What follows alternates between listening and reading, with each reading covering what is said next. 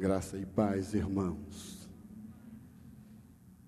Nesta noite eu vou pregar, ajudado pelo Guilherme. É um amigo nosso que está lá atrás. E pretendo conversar com os irmãos sobre a bondade de Deus. Amém? Amém? É bom falar sobre a bondade de Deus, amém? É uma maravilha. Tranquilo, não é? É difícil entender a bondade de Deus, irmãos? Sim ou não? De jeito nenhum. De jeito nenhum. Ainda mais você que tem vivido e experimentado essa bondade do Senhor todos os dias na sua vida. Amém? Por exemplo, quem aqui almoçou hoje? Levanta a mão. É, bondade de Deus aí. Quem aqui tem um carrinho para andar para lá e para cá, mesmo que seja um Fusca? Levanta a mão. Aí, ó. Tem gente que tem até BMW. Quem aqui tem uma casa para morar, mesmo que seja de aluguel? Você então crê na bondade de Deus, amém? Então diga assim: Deus é bondoso. Deus é bom. Olha, o pessoal está ouvindo na internet. Tem muita gente escutando essa palavra sua e minha hoje. Então diga assim: Deus é bom. Que o mundo todo saiba disso. Mas então vamos conversar sobre essa bondade de Deus. Amém? Maravilha. Guilherme, vamos começar então falando sobre a bondade de Deus. A bondade de Deus, aí está, que coisa fantástica, que coisa linda. Continuando, Guilherme, comigo, vamos lá. A Bíblia é o livro que fala da bondade de Deus, amém? Nos apresenta o Deus bondoso, amém? No entanto, na Bíblia, ou a Bíblia contém coisas horríveis. Na Bíblia, a tirania, crueldade, mutilação, olhos arrancados, mãos decepadas, engano, licenciosidade. A Bíblia fala de guerras e guerras enviadas por Deus. Amém, irmãos? Agora não está tão forte assim?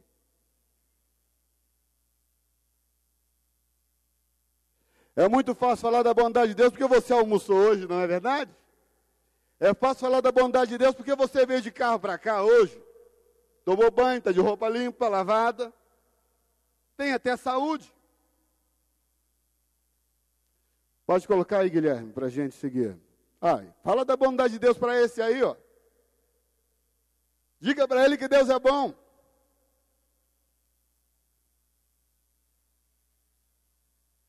Tem como afirmar com tanta facilidade e dizer Deus é bom. Pode seguir, Guilherme, vamos lá. Na Bíblia, Deus apresenta uma nação, a mais cruel daquele tempo, chamada Assíria, e essa nação é chamada a vara de Deus. A Bíblia apresenta um Deus irado que opera vingança. Tanto que um homem fica cego, o outro fica mudo, um outro homem é coberto de lepra. Quem, quem já viu isso na Bíblia, levanta, levanta a mão aí. Estou enganado? Na Bíblia, um homem cai morto, outro morre em agonia. Há um rei que enlouquece porque Deus fez, e você vem aqui dizer para mim que Deus é bom? Populações inteiras são devastadas por peste, por fome, por inundações, e uma cidade é arrasada por fogo e enxofre. E a gente toma banho, se arruma, tem carro zero do ano, e chega aqui e diz: Ah, como Deus é bom. Eu vou pedir para você o seguinte: não vá embora antes do culto terminar, porque senão você vai ficar com raiva de mim. E tem gente aí se coçando, olhando o relógio, está na hora de ir embora já, será? Porque daqui a pouco começa o fantástico. Então. Tem gente que assiste o culto pela internet, o computador aqui o Faustão do lado. Se você está fazendo isso, meu irmão, isso é pecado, viu? Essa o pastor Pascoal me pega. Com plena permissão de Deus, eu estou enganado? Olha, com plena permissão de Deus o diabo e um exército de outros espíritos poderosos, espíritos malignos, invadem a terra, tentando e atormentando pessoas. Deus permitiu isso e você me diz: Ah, eu creio que Deus é bom. Vamos terminar esse culto com oração silenciosa agora. Os irmãos estão despedidos para suas casas, amém? Aí vai chegar em casa, ai, ai, ai, hoje a mensagem foi tão linda, confortou meu coração. Eu ouvi que Deus é bom. Tem gente dizendo, mas não vai ler a Bíblia, não, pastor? Ó, não li ainda a Bíblia, mas citei fatos que estão na Bíblia. É verdade? Eu sei que a primeira ênfase, o primeiro momento, o primeiro arroubo, a sua primeira afirmação de que Deus é bom, agora começa a sofrer uma certa convalescência, e você começa a pensar, mas não é que ele tem razão?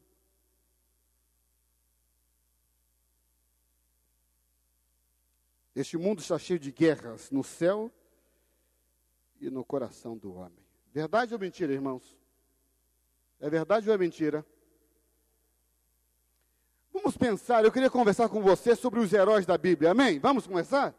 Vou citar alguns só para alegrar o teu coração. Primeiro, Abraão é um polígamo, Jacó é um covarde, mentiroso e um avarento. Estou enganado? É um herói da Bíblia. Sansão é um homem tão lascivo que preferiu o amor de uma mulher a fazer a vontade de Deus. Estou enganado, irmãos. Tem mais. Jefité, já ouviu falar dele? Aparentemente matou a própria filha. Ah, mas Davi, o homem segundo o coração de Deus, foi um assassino e um adúltero. Esses são os heróis da Bíblia que afirmam que o nosso Deus é um Deus bom. O Deus do Antigo Testamento parece um Deus arbitrário, cruel e injusto. É um Deus de vingança, um Deus ciumento, tanto que transforma a mulher de Ló em sal e força Abraão a oferecer seu próprio filho em sacrifício. E você me diz que ele é bom?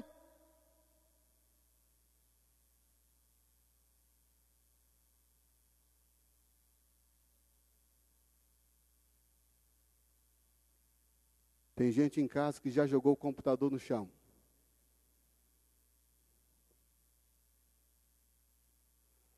Tem mais.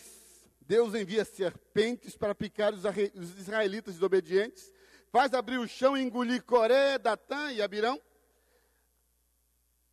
A seu pedido, ou atendendo ao pedido de Elias, ele envia fogo do céu para destruir 400 profetas de Baal.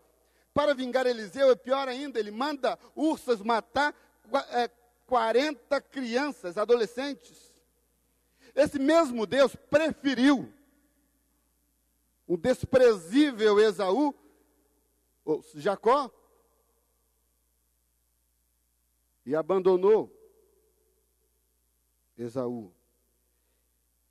Ele endurece o coração de Faraó e depois manda pragas para destruir o Egito. Ele manda que o seu povo extermine as nações de Israel e diz: não pode ficar vivo mulher nem criança, todo mundo tem que morrer. Esse é o Deus da Bíblia, esse é o Deus que trouxe você a este lugar, e esse é o Deus que você afirma: Ele é um Deus bom. Alguém já te apresentou o Senhor dessa maneira?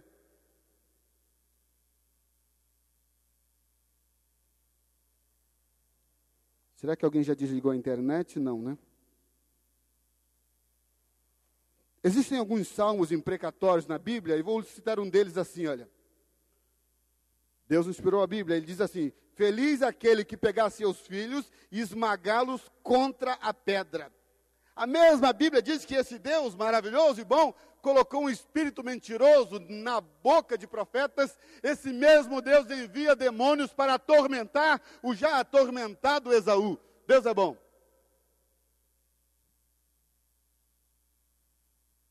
Esse azul de fundo fica até bonito, não fica? Parece que eu brilho mais com ele. Deixa eu me virar assim, bem de lado.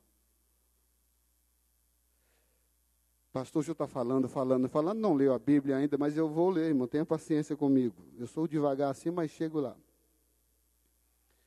Deus é bom.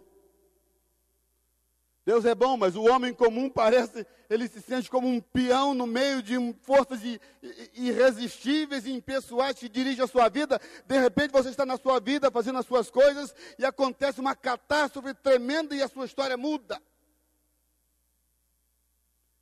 Eu pergunto, quem está no controle deste mundo, meu irmão? Me ajude aqui, por favor. Eu não ouvi. Parece que o ânimo já não é o mesmo. Quem está no controle desse mundo, irmãos? Será que uma bondosa providência de poder ilimitado pode observar toda essa confusão e nada fazer? E esse tal de silêncio de Deus, como lidar com isso? Como lidar com a tragédia, com a dor? Como lidar com a perda? Esses dias eu participei de um momento muito, muito doloroso na vida do meu irmão Franco, da minha irmã Marli. Um ente querido foi baleado na porta de casa violentamente, uma execução sumária. A esposa vendo o, o marido agonizar, morrer na sua frente. Eu estava lá e ela só dizia isso: acabou, o pior aconteceu. Essa mulher repetia essa palavra: acabou, acabou, acabou. Que palavras dizer para ela? Deus permitiu que aquele homem, que aquele assassino viesse covardemente e roubasse de você o seu marido. Mas Deus tem poder ilimitado, o pastor poderia segurar aquele revólver, sim, mas ele não fez. Na sexta-feira eu estava lendo o jornal e um crente ao sair da Bíblia, foi abordado por um assaltante e sumariamente é, assassinado na frente da mulher. E no jornal estava a foto dele deitado no chão, coberto de jornais, e a sua Bíblia do lado. Ele morreu agarrado com a palavra de Deus, e Deus não segurou aquela bala, e aquele homem morreu.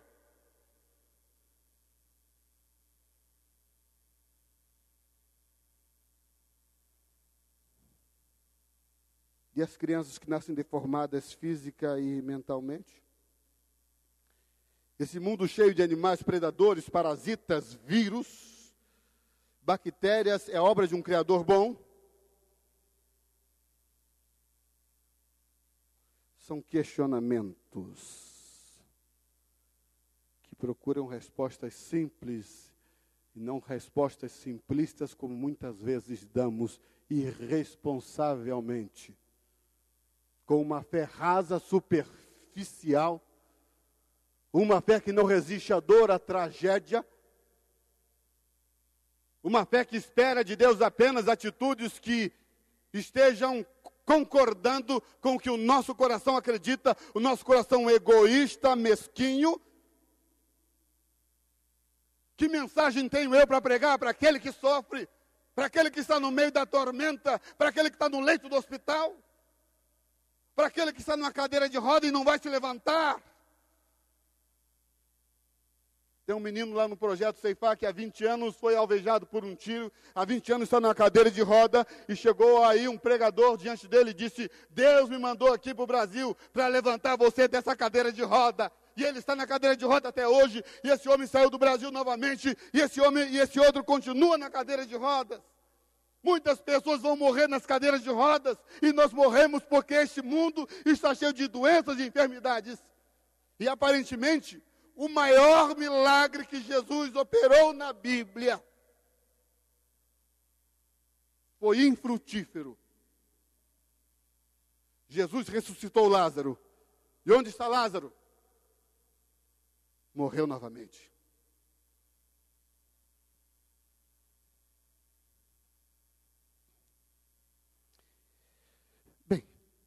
Para tentar facilitar a sua vida e a minha, já que está todo mundo aí pensando e perguntando onde esse vai parar. Onde ele quer chegar com tudo isso? Eu vou dizer para você e conversar com você sobre aquilo que eu penso acerca do mal. Eu quero falar com você sobre o mal moral e o mal infortúnio. Repita comigo: mal moral mau infortúnio. O mal moral é aquele mal que nasceu no coração de Satanás. O mal moral é aquele mal que você comete contra a santidade de Deus todos os dias. O mal moral fez surgir e trouxe para a humanidade o mal infortúnio. as catástrofes, as doenças e as pestes. A Bíblia diz que quando o mal moral entrou no mundo através de Adão, esse mal moral contaminou as coisas criadas, e a mesma Bíblia diz que até hoje as coisas criadas infectadas por esse mal moral, elas estão gemendo, esperando a libertação. E o nosso Deus, o Deus eterno, nunca prometeu que iria aniquilar o mal moral ou mal infortúnio do mundo. O mal moral está no coração do homem, sim. O mal infortúnio acontece nas coisas, na carne, nas tragédias. O mal moral, por exemplo, eu vou citar para você: adultério, mentira, fornicação, maledicência, mal moral. Mal infortúnio, doença, enchente,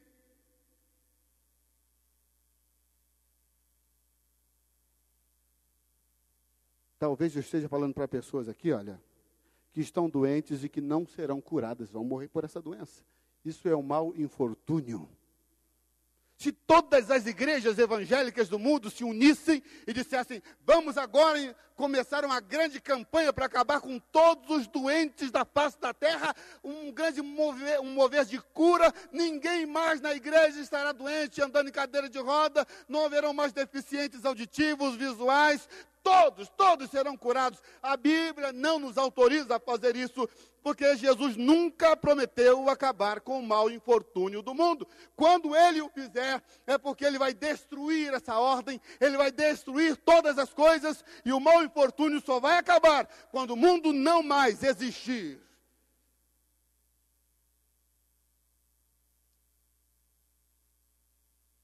E eu citei essas coisas e você está aí angustiado, angustiado, dizendo, ai! Isso porque o Alex, ou o Guilherme não colocou as imagens, colocou que eu pedi? Onde estão, Guilherme, as nossas imagens? Ah, pastor. Que coisa terrível. Que coisa terrível. Isso aí é mau infortúnio. Tem outra imagem, Guilherme, meu irmão? Pode passar para frente, Guilherme, vai mais. Olha aí, isso aí é mau infortúnio. Deus não prometeu, não prometeu acabar com todas as doenças e mazelas do mundo. Quando Ele o fizer, Ele vai ter que acabar com este mundo.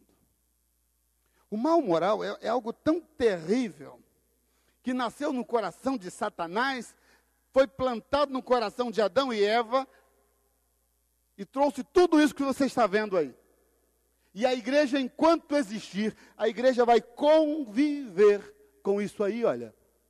Hiroshima e Nagasaki, cidades destruídas por causa do mau infortúnio. Olha aí, diga para ele, Deus é bom.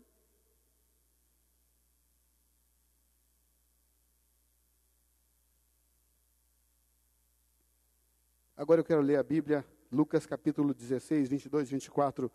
Põe para mim, por favor, Guilherme. Olha aí. Olha aí. Enquanto estamos aqui bem acomodadinhos, segura aí, Guilherme, por favor. Enquanto estamos aqui sentadinhos, alguns até preocupados, gente, esse sermão não pode demorar muito, porque ainda tem que ir à churrascaria hoje.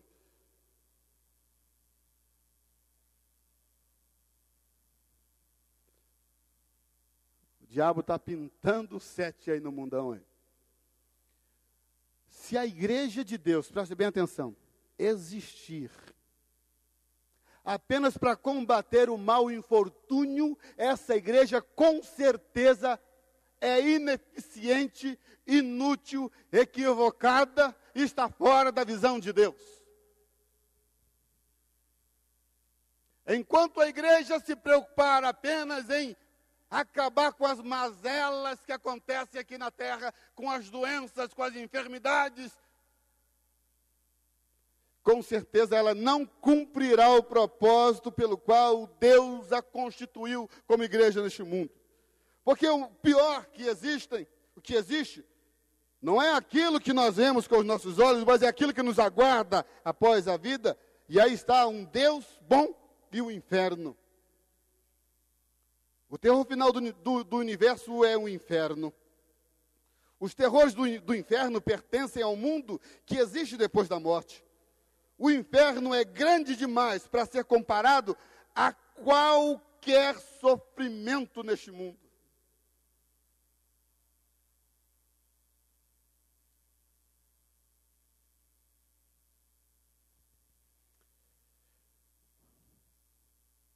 Eu não, não me sinto à vontade, meus irmãos, de estar nessa igreja apenas pregando que Deus vai curar os doentes.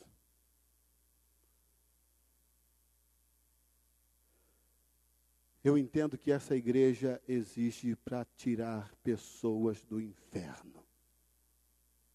O objetivo maior da igreja e motivo pelo qual Jesus morreu naquela cruz foi para resgatar vidas do inferno. A igreja tem que parar de pregar muito prosperidade, bênção material e apontar o inferno e dizer que o inferno existe sim, ele é verdadeiro, e enquanto aqui estamos tão confortáveis, milhões e milhões de pessoas já vivem a realidade do inferno. Toda semana nessa igreja tem algum corpo sendo velado aqui nessa capela mortuária. Vem aqui na semana e veja. E o que está no coração das pessoas quando aquele corpo está ali, a pergunta é uma só: onde ele está? O corpo está aqui, mas onde ele está? Olha o que a Bíblia diz sobre o inferno. Lázaro e o rico, o pobre morreu e foi levado pelos anjos para junto de Abraão na festa do céu. O rico também morreu e foi sepultado. Ele sofria muito no mundo dos mortos. Quando olhou, viu lá longe Abraão e Lázaro ao lado dele. Então o rico, lá no inferno, gritou: Pai Abraão, tenha pena de mim. Mande que Lázaro molhe o dedo na água e venha refrescar a minha língua, porque estou sofrendo muito neste fogo. A igreja pode fazer campanhas e curar pessoas, mas elas voltarão a morrer Talvez eu esteja falando aqui para pessoas que já perderam entes queridos e no seu coração há aquela dúvida: onde ele está, Pai? Será que vou vê-lo de novo? A igreja existe sim para arrancar almas do inferno e colocá-las no céu. Esta é a mensagem que agrada o coração de Deus. Ele não nos constituiu como igreja neste mundo. Ele não mandou Jesus para fazermos campanha para curar um corpo que um dia vai morrer.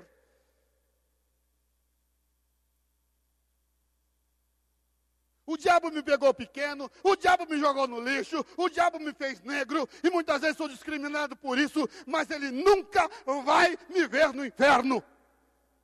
Nunca.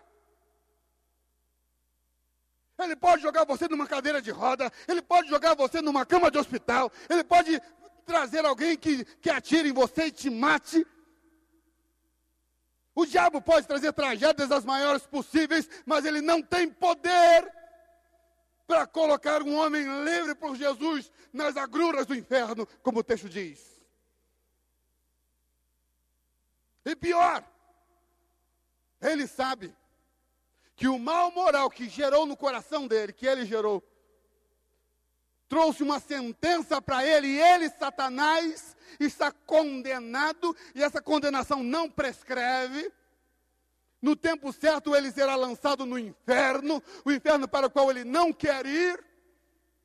E que a igreja tem que pregar a plenos pulmões em que ele existe e que só há um que pode livrar o homem desse lugar, é Jesus de Nazaré e o seu sangue precioso na cruz.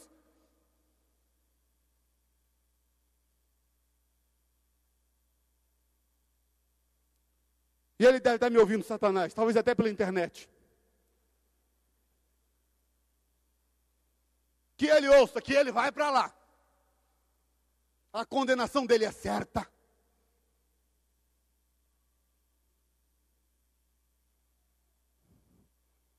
Há um outro texto. Marcos 9, 43, 48. diz assim: Quanto a esses pequeninos que creem em mim, se alguém for culpado de um deles me abandonar, seria melhor que essa pessoa, seria melhor para essa pessoa que ela fosse jogada no mar, com uma pedra amarrada no pescoço. Se uma das tuas mãos, olha só, faz com que você peque, corte-a fora, pois é melhor você entrar na vida eterna com uma só mão do que ter as duas e ir para o inferno, onde o fogo nunca se apaga e ali os vermes que devoram não morrem e o fogo nunca apaga. Se um dos teus pés faz com que você peque, corte-o fora, pois é melhor que você é melhor para você entrar na vida eterna aleijado do que ter os dois pés e ser jogado no inferno. Ali os vermes que devoram não morrem e o fogo nunca apaga. Se um dos teus olhos faz com que você peque, arranque-o. Pois é melhor você entrar no reino de Deus cego do que ter os dois olhos e ser jogado no inferno, porque ali os vermes devoram, os vermes que devoram não morrem e o fogo nunca apaga. Jesus falou de um fogo inextinguível, do verme que não morre e do choro e do ranger de dentes. Jesus falou do Geena, um depósito de lixo no vale da família de Inom, fora de Jerusalém, onde as crianças eram queimadas e oferecidas ao deus Moloque. Ali se tornou um lugar maldito e amaldiçoado e devidamente traduzido como inferno. E usado como figura para o inferno, porque as crianças eram colocadas nos braços da imagem e o fogo ateado embaixo e a criança era, era assada viva um lugar amaldiçoado. Então, o, todo o lixo da cidade era jogado lá. E, aqui, o fogo ia queimando dia após dia, incansavelmente o fogo ia queimando, e o verme todos os dias ia comendo aquele lixo apodrecido. Olha o que estava na cabeça de Jesus. Ele diz o seguinte: há um lugar parecido com aquele lá, Gena, ou Vale de Inom, para onde irão as almas daqueles que não forem lavados pelo sangue da cruz? E o sofrimento será semelhante a esse de um fogo que nunca se apaga e o verme que vai consumindo incansavelmente, dia após dia. Ele chama isso e, e diz que isso aí se parece com choro e os dentes que rangem. E a igreja está neste mundo tão somente constituída por Deus para levar o ser humano criado à imagem e semelhança dele de um destino como esse. Podemos construir templos, catedrais, e rádio, televisão, internet, colocar ar-condicionado central, banco de couro para você sentar, mas se a tua alma não for lavada no sangue de Cristo e o teu nome não for escrito no livro da vida, esse é o teu destino.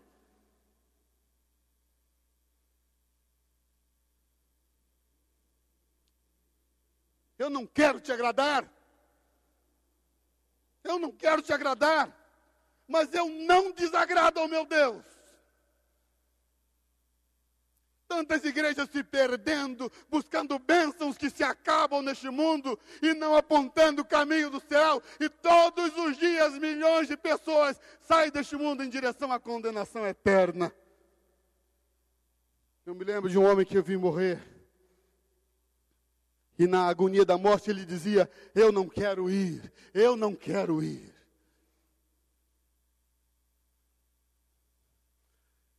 Mas também eu vi uma irmã querida no momento da sua passagem e ela disse: Eu estou vendo os anjos do Senhor que vieram me levar.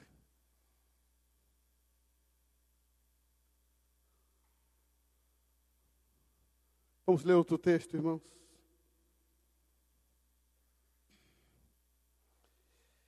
Eu queria falar para você que o mesmo adjetivo que Jesus usou na sentença, quando ele diz morte eterna, ele usou quando disse vida eterna.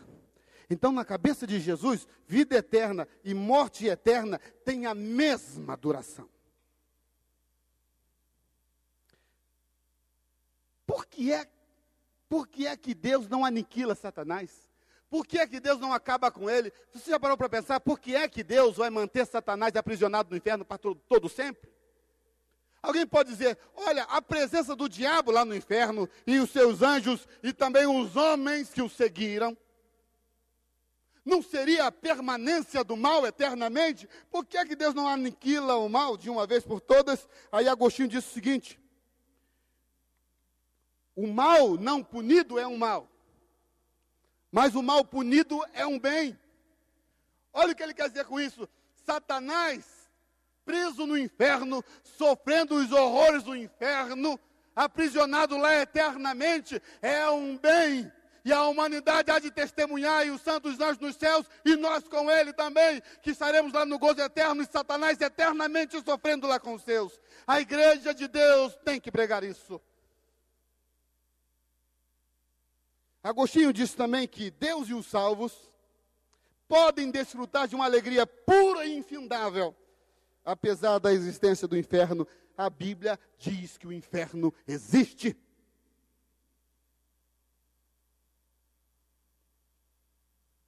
São Tomás de Aquino diz sobre a eternidade do inferno. Ele diz o seguinte: pode-se conhecer melhor cada coisa comparando-a com o seu contrário. Porque quando os contrários são colocados lado a lado,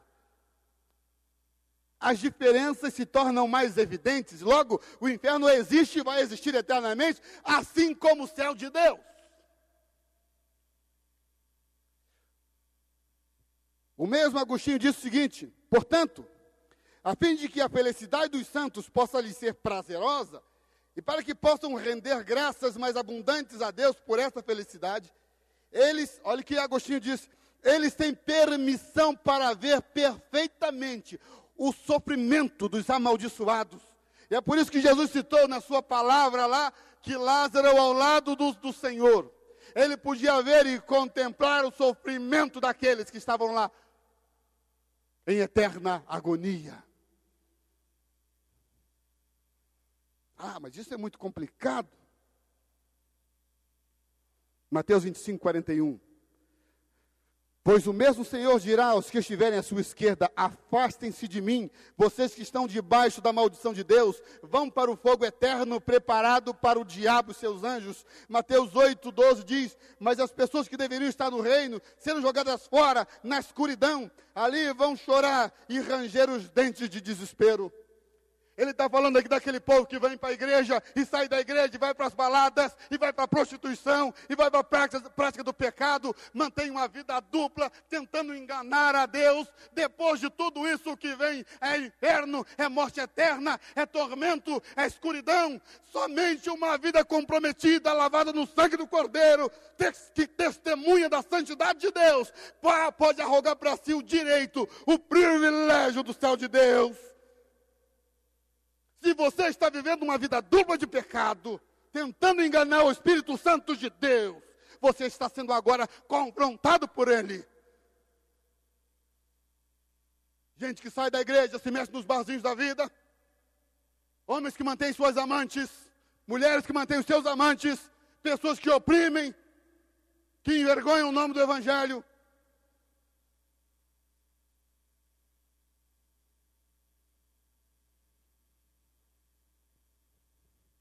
A Bíblia fala.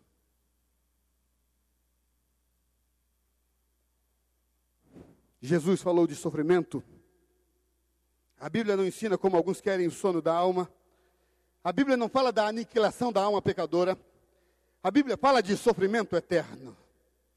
Mateus 25, 46 diz assim: Portanto, estes irão para o castigo eterno, mas os justos, os bons, para a vida eterna. Ouça bem aqui, quando você comete aquele pecado que você acha que é normal, adultério, fornicação, baladas. Olha o que está escrito aqui. Ao pecar, a pessoa ofende a Deus que é infinito. O seu pecado não é coisa qualquer. Pecado é um negócio que ofende a Deus que é infinito. Logo, por conseguinte, a punição não pode ser infinita em intensidade. Preste bem atenção. A pessoa que peca, ela ofende um Deus que é infinito. Mas o castigo, a punição, não pode ser infinita em intensidade, porque nenhuma alma resiste. Então a punição será infinita em durabilidade, em extensão. A justiça de Deus. E tem gente falando aí, ah, pastor, o que, que é isso, o inferno? Deus não vai mandar ninguém para o inferno. Eu digo para você, nós humanos não podemos determinar a pena que o pecado merece. Nós humanos não temos condições de determinar a pena que o pecado merece. A palavra de Deus, o Senhor Jesus disse que o pecado tem como consequência o inferno. Está determinado. Nós humanos não possuímos uma ideia adequada da dignidade da pessoa contra a qual o pecador se insurge. Você não consegue entender a grandeza da dignidade que foi maculada pelo seu pecado.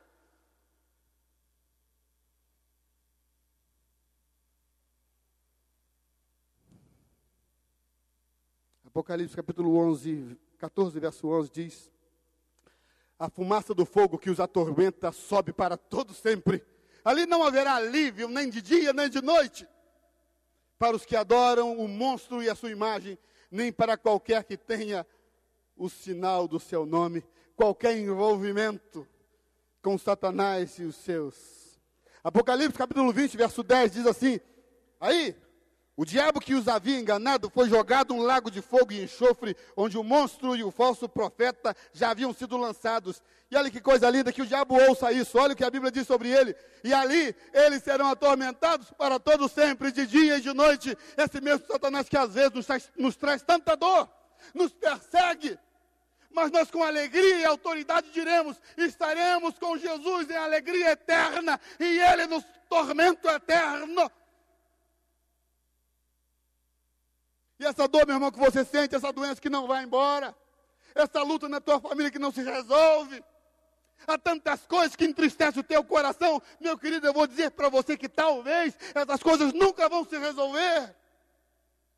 Um casamento que não se acerta, você que está numa cadeira de roda, você que é um deficiente auditivo ou visual, olha, talvez Deus nunca mude isso, mas Satanás não tem direito de lançar você no inferno se você se entregar a Jesus e permitir que Ele escreva o teu nome no livro da vida.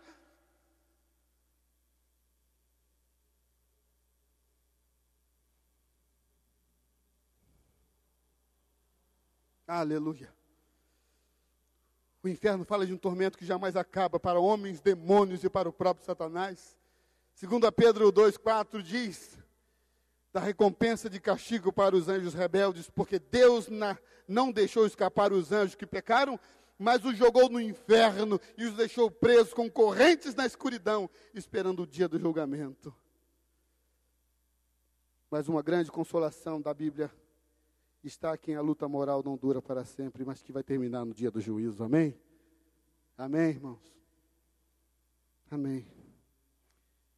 Diga para mim, Cristo é maior que o inferno. Diga com autoridade, meu irmão, Cristo é maior que o inferno. Aleluia! Aplauda a Deus por isso, porque Ele merece porque Jesus veio para aniquilar essa obra maldita concebida na escuridão do inferno e nós não vamos para lá.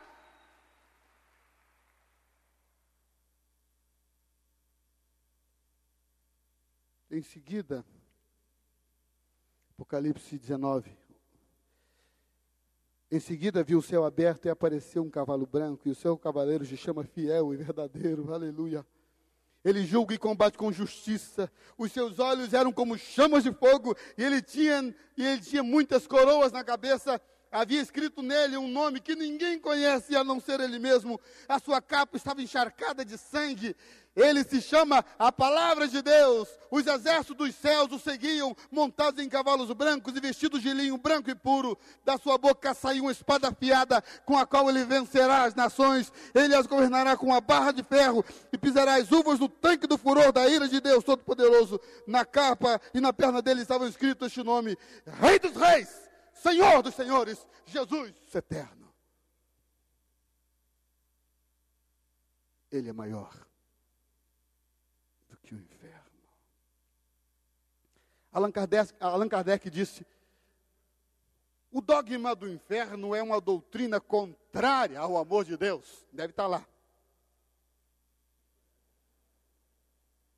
tentando explicar isso para os demônios que estão com ele. Veja bem, eu, né? Eu não creio nisso aqui que eu estou.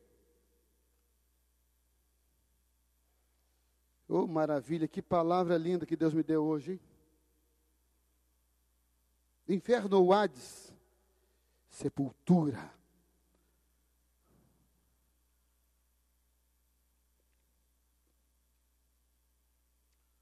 A mesma palavra na Bíblia aparece como Thanatos, inferno, ou Tártaros, lugar de trevas.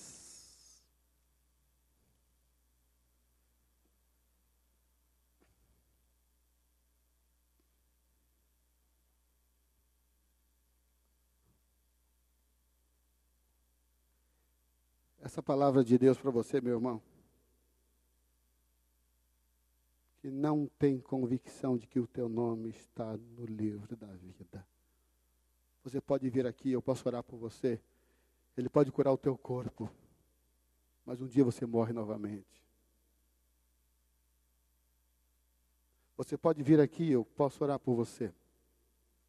E alguns problemas da tua vida Deus pode resolver, até financeiro, amém? Uma vez eu estava no cemitério, lá na Vila Formosa, em São Paulo, e chegou aquele carro fúnebre. Que coisa linda o carro fúnebre, quase que eu entrei nele. E quando o homem abriu aquela porta, que caixão era aquele? Que caixão lindo era aquele? E três pessoas desceram para carregar o caixão. Já imaginou? Com dificuldades. O homem que comprou aquele carro lindo, que tem dinheiro para comprar um caixão tão bonito, nem gente tinha para acompanhá-lo. E aquelas três pessoas com muita dificuldade pegaram aquele caixão bonito e colocaram lá na cova e já saíram. E eu estava ali aguardando um homem pobre chamado José Bernardo, diácono da nossa igreja, um homem simples que viveu em simplicidade. No momento da sua morte ali, eu estava junto com ele, conversando com ele, tentando animar o coração dele, pastor jovem, inexperiente, falto de sabedoria, disse para ele: Ah, meu irmão José Bernardo, o nosso Deus vai curar o irmão. Eu disse, ele disse: Não, pastor, não vai. Não vai. Não quero mais ficar aqui. Eu quero ir com ele. Quando chegou aquele carro simples, com aquele caixão simples, e aquela multidão de crentes cantando, e eu peguei a palavra e disse: Aqui está o corpo de alguém que hoje canta louvores nos céus. Não pôde comprar um caixão decente se você enfiasse o dedo assim, furava o caixão dele.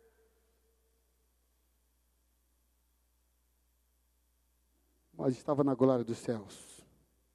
Amém? Deus é bom? Deus é maravilhoso, irmãos.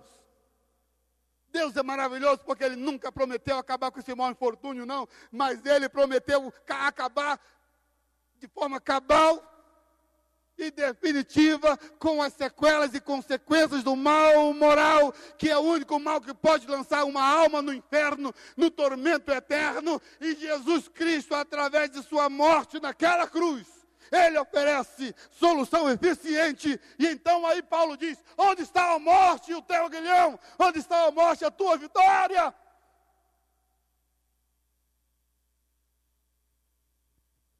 Vamos orar. Vamos falar com o Senhor agora e eu quero falar o teu coração, meu irmão.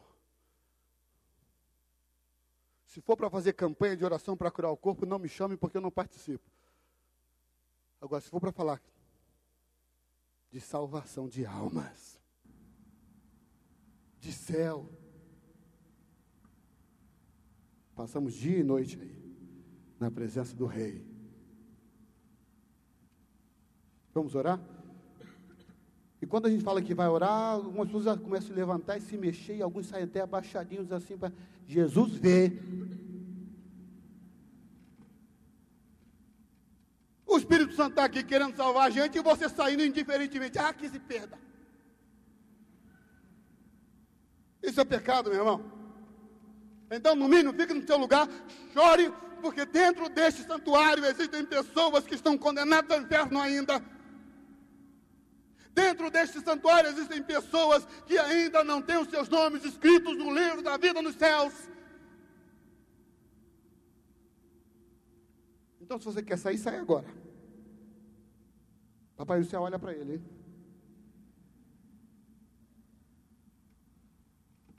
Vamos orar? Incline sua cabeça e seus olhos. Aleluia. Eu quero falar para você, meu irmão, que tem tantas lutas. Primeiro para você. Teu filho te dá tanto trabalho. Seu casamento não vai bem, o seu trabalho não vai bem. O diabo tem atormentado a tua alma. Você é alguém que chora e tem muitas lutas.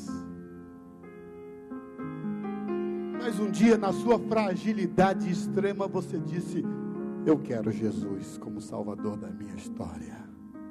Ah, eu aceito o sacrifício dele por mim.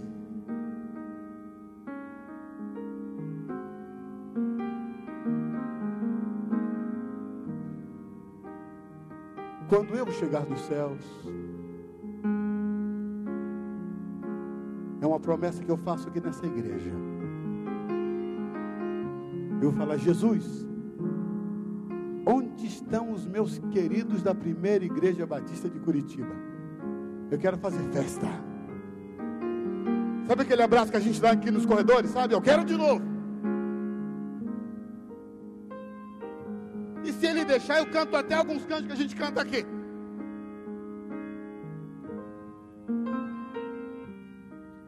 Você, meu querido irmão, louve a Deus. Porque o diabo tem trazido tanta luta, tanta dor ao teu coração, mas ele não pode roubar aquilo que você conquistou através da cruz de Cristo. O teu nome no livro da vida. E quando a morte chegar, e quando a morte te tomar, aleluia e quando a tua alma se libertar desse corpo, você será abraçado pelos anjos de Deus e ouvirá de Jesus: Vinde bendito do meu Pai.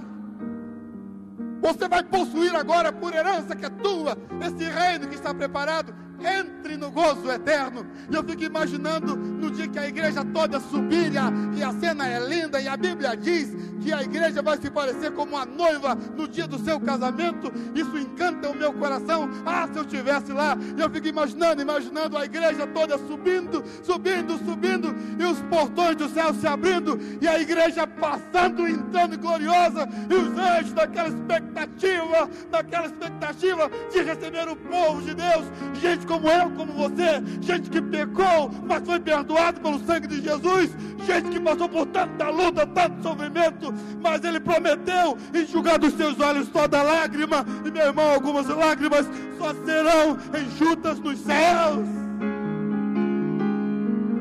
Algumas lágrimas continuarão a jorrar neste mundo, meu irmão, só no céu de Deus. E o que eu tenho sentido, isso é coisa do meu coração. Isso não está na Bíblia. É que quando nós, igreja, chegarmos ali cantando aquele hino de libertação, de vitória, os anjos vão se calar e perguntarão uns aos outros: Que louvor é esse? Que adoração é essa? Aí Jesus vai dizer: Só aquele que foi lavado no sangue. Sabe o que é isso?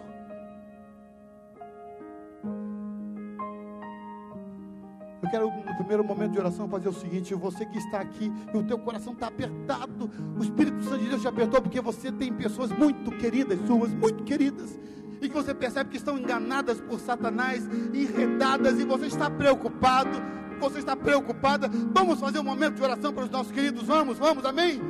E não vamos permitir que um querido nosso seja arrancado da nossa vida e que não tenhamos a esperança de abraçá-lo nos céus.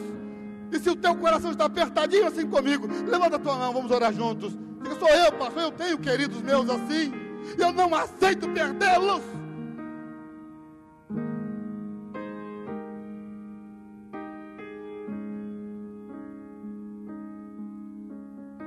Isso é um negócio tão sério. Se você quiser orar comigo, eu te convido a vir aqui até o altar de Deus. E você vai vir e vai trazer o nome daquele por quem você é apaixonado. Diz Deus: Eu não vou perder. Eu não vou perder. Teimosamente, teimosamente você crê na bondade de Deus e vem. Traga com você a pessoa que, que está no teu coração, o Espírito Santo está te dizendo: olha, vá lá orar por ele e por ela. Porque a mesma Bíblia diz: haverá alguma coisa impossível para Deus? A oração hoje, meu, não é para bênção, não. Se você quer bênção, fique no teu lugar. Se você quer cura da alma, fique no teu lugar. Agora, se você quer salvar uma alma do inferno, venha, venha para o altar de Deus. Este é o lugar, esta é a hora. O Espírito de Deus está aqui. Agora, se você perdeu alguém, teu coração está apertado, venha chorar comigo. Venha chorar comigo. Venha chorar comigo. Agora, se você está sentadinho aí, você não tem esperança ainda, saia do teu lugar agora. O Espírito Santo de Deus está dizendo: não fique aí. Se você tem dúvida, saia do teu lugar agora. Bem, vamos nos colocar aqui perto. Igreja, nós vamos agora dar um brado na presença de Deus nós diremos: Deus, eu não aceito, eu não aceito perder para o diabo pessoas que eu tanto amo, eu não aceito que esse lugar trema, que o inferno todo trema, porque a igreja de Deus agora está intercedendo, a igreja de Deus está chorando na presença do Pai. Essa é a igreja.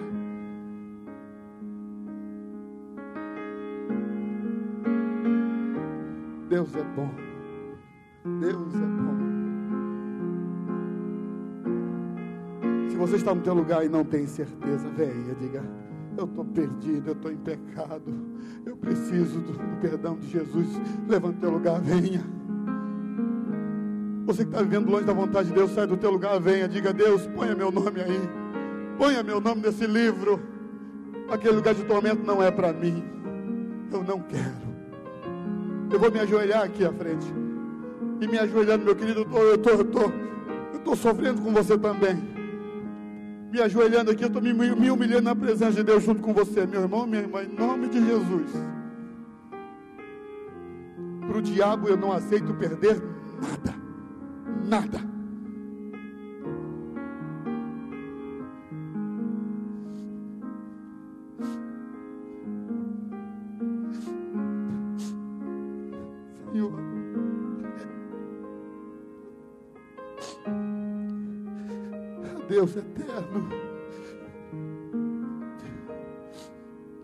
Sei que o Senhor é bom, eu sei que o Senhor é bom, eu sei. Eu sei. Não há nenhuma dúvida no meu coração, não há. Não há, Deus, não há, o Senhor sabe. O Senhor sabe. Eu estou ajoelhado aqui junto com os meus irmãos dizendo, Deus, Deus, nós não queremos perder pessoas tão preciosas, queridas, amadas. Mova a terra e céus, Deus. Guarda os seus anjos, levanta a tua igreja, que o teu Espírito Santo vá agora. Nos dê palavra, sabedoria, ou às vezes um abraço cheio da tua unção, que vai mostrar o teu amor e vai salvar alguém. Deus, estamos prostrados na tua presença para suplicar o milagre, o maior que esse mundo já viu, o maior. Não queremos pedir saúde nem dinheiro. Não queremos pedir que o Senhor resolva os nossos problemas, só queremos os nossos queridos salvos por Jesus. Cantando conosco nos céus. É isso que queremos, Deus. É isso que a tua igreja está pedindo, Deus. Deus. Deus. Que nesse momento o teu Espírito nos console e nos conforte. E que o Senhor faça uma obra tão linda assim na vida dos meus irmãos, dos queridos nossos. Nos leve deste lugar cheios do teu amor, da tua graça. Nos conduza daqui, certos de que o Senhor é bom. E aqueles que estão já chegando aqui, Deus, querendo salvação, recebam-os agora. Perdoe-os agora, Deus. Escreva mais alguns nomes aí no teu livro. No teu livro eterno, céus. No poder